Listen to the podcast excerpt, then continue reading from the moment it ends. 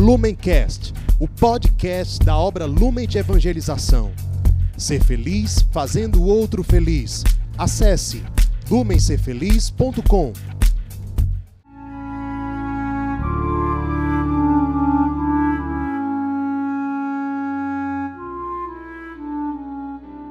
Os santos são sinais da presença do ressuscitado na história.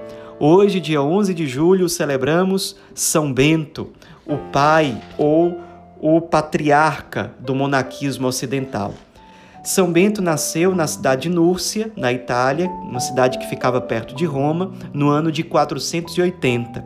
Ele era de uma família nobre e foi enviado pelos seus pais a Roma muito jovem ainda, para se formar em ciências liberais, tendo em vista seguir depois uma carreira na magistratura. Só que o jovem Bento, chegando em Roma, já era a época da decadência do Império Romano, decadência em todos os sentidos, inclusive decadência moral. Então, o jovem Bento, ele ficou muito decepcionado com o estilo de vida dos romanos, com a degradação dos costumes, com o vazio na vida das pessoas em geral, especialmente dos jovens, e ele decide sair dali. Não quer as honras desse mundo em corrupção. Ele não quer isso e aí ele sai de Roma e vai até as montanhas da Úmbria imitando o exemplo de eremitas que existiam naquela época, ou seja, homens que tinham vida solitária, totalmente dedicada à penitência e oração. E lá na Úmbria, ele escolheu uma gruta muito difícil de acessar, muito escondida, que ficava num penhasco chamado Subiaco. E ali ele passou três anos vivendo de forma isolada, totalmente imerso na oração e na penitência. De vez em quando, um outro eremita, através de um cesto e à distância, enviava algum pão para que ele comesse, mas muito pouco. Quase sempre ele estava em jejum, em oração e fazendo penitência.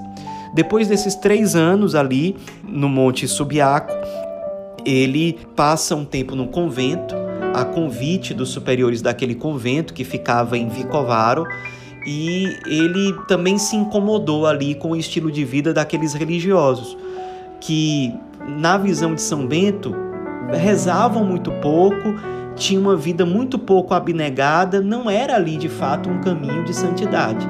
Então ele começa a motivar aqueles religiosos a mudarem os seus hábitos, os seus costumes, mas eles não acolhem muito bem. Até que um dia eles decidem matar São Bento colocam veneno na sua bebida e São Bento, como era de praxe, ele rezou antes da refeição, abençoou o cálice. Na hora que ele abençoou o cálice, o cálice quebrou, desmascarando a real intenção daqueles religiosos. A partir disso, ele decide sair daquele convento, vai até o Monte Cassino e passa um tempo numa gruta já praticamente com a intenção de fundar uma nova ordem, que seria uma ordem que mudaria a história da igreja, que era a ordem beneditina.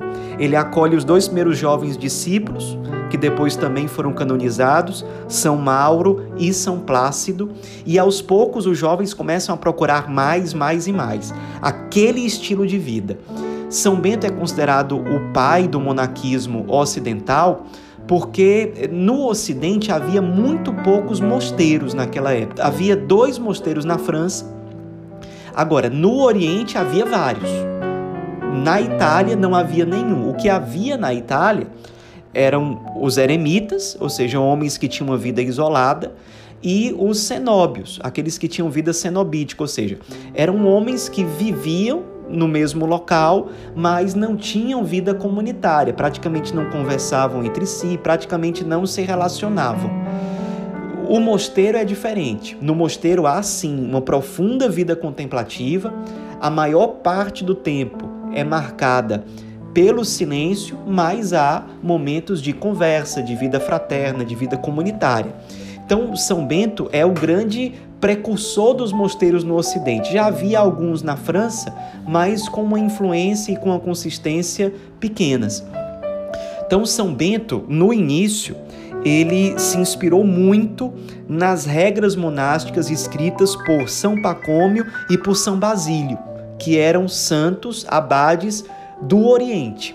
E com base nesses escritos, ele desenvolveu aos poucos a própria espiritualidade beneditina, mais adaptada ao Ocidente, mais adaptada à identidade dos romanos no primeiro momento.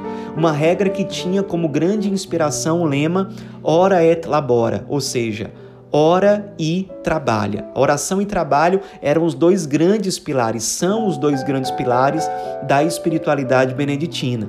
É uma, é uma espiritualidade, um estilo de vida muito equilibrado, que não é marcado por uma excessiva flexibilidade, mas também não é marcado por uma austeridade exagerada, quase desumana. Pelo contrário, é uma regra de vida que, aliás, durante vários séculos foi a principal referência de regra de vida para todas as modalidades de vida religiosa que havia na igreja praticamente todas as congregações ou ordens religiosas que surgiram na igreja durante a Alta Idade Média tinham a regra beneditina como principal referência. Muitas até eram quase que uma cópia da regra beneditina. São Bento, ele costuma ser representado até hoje segurando esse cálice, é, o cálice que se quebrou diante da benção dele, também segurando um livro que representa a regra escrita por ele, que é, foi tão importante e é tão importante na história da igreja. Ele também é representado segurando é, um cajado que representa o seu pastoreio e que representa São Bento como o pai da vida monástica, não só dos beneditinos, mas de todo o Ocidente. Ele é chamado de fato de abade. Abade é uma palavra que deriva de abá, que significa pai, revelando, portanto, a sua paternidade espiritual. Aliás, ele é oficialmente reconhecido pela Igreja como o padroeiro ou patrono de toda a Europa, porque de fato a Europa deve muito à ordem beneditina e, claro, a São Bento. Os mosteiros beneditinos, a partir do, do mosteiro de Monte Cassino e depois vários outros que foram surgindo, eles foram grandes luminares de evangelização para a Europa ao longo do tempo. Sobretudo na derrocada do Império Romano, quando a Europa passou por grandes dificuldades boa parte da identidade da Europa e do Ocidente nós devemos ao trabalho abnegado de São Bento e dos seus monges beneditinos. Muitas cidades importantes da Europa e que existem até hoje foram fundadas ao redor de mosteiros beneditinos. Os monges fundavam escolas, alfabetizavam as pessoas, ensinavam a agricultura, ensinavam o catecismo, ensinavam a rezar, construíam igrejas que as pessoas frequentavam, construíam e fundavam paróquias, os monges evangelizavam, os monges estavam ali perto da vida das pessoas uma grande segurança para a vida das pessoas que olhavam para os monges e diziam: existem santos aqui no meio de nós, vale a pena escutá-los, vale a pena aprender com eles. E de fato, eles foram os grandes pedagogos da Europa durante um bom tempo. A Europa não seria o que ela se tornou nos seus melhores momentos se não fosse a espiritualidade beneditina, o carisma beneditino e o trabalho fecundo desses santos monges. Aliás, a ordem beneditina doou para a igreja até hoje 23 papas, milhares de bispos e milhares de santos canonizados, todos filhos de São Bento, todos frutos desse carisma. São Bento é representado também com uma barba branca, exatamente para representar a sua sabedoria, a sabedoria da sua espiritualidade, da sua regra, dos seus escritos, e também com uma roupa preta para representar a cor do hábito que ele escolheu para os seus monges. O tempo é pouco para dizer toda a importância de São Bento e da Ordem Beneditina para a história da Igreja e para a história do mundo. São Bento faleceu no próprio Monte Cassino, mosteiro fundado por ele, que existe até hoje, que até hoje é a grande referência do carisma beneditino no mundo. Ele morreu no mosteiro de Monte Cassino no dia 21 de março de 547, com 67 anos.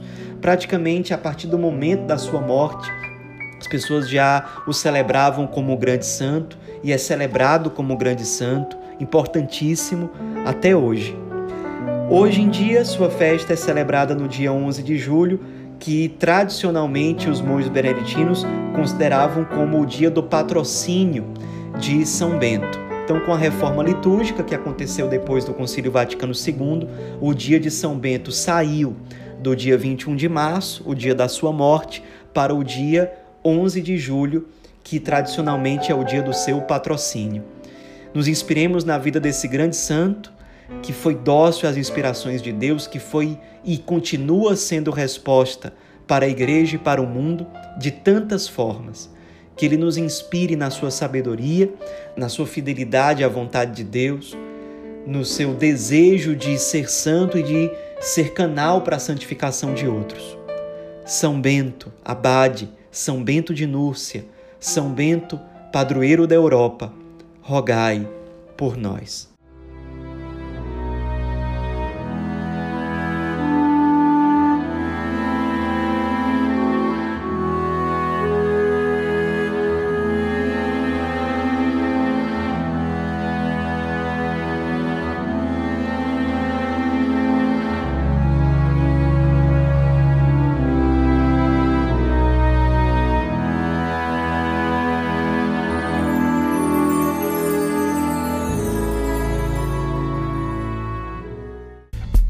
Lumencast, o podcast da obra Lumen de Evangelização. Ser feliz fazendo o outro feliz. Acesse lumencerfeliz.com.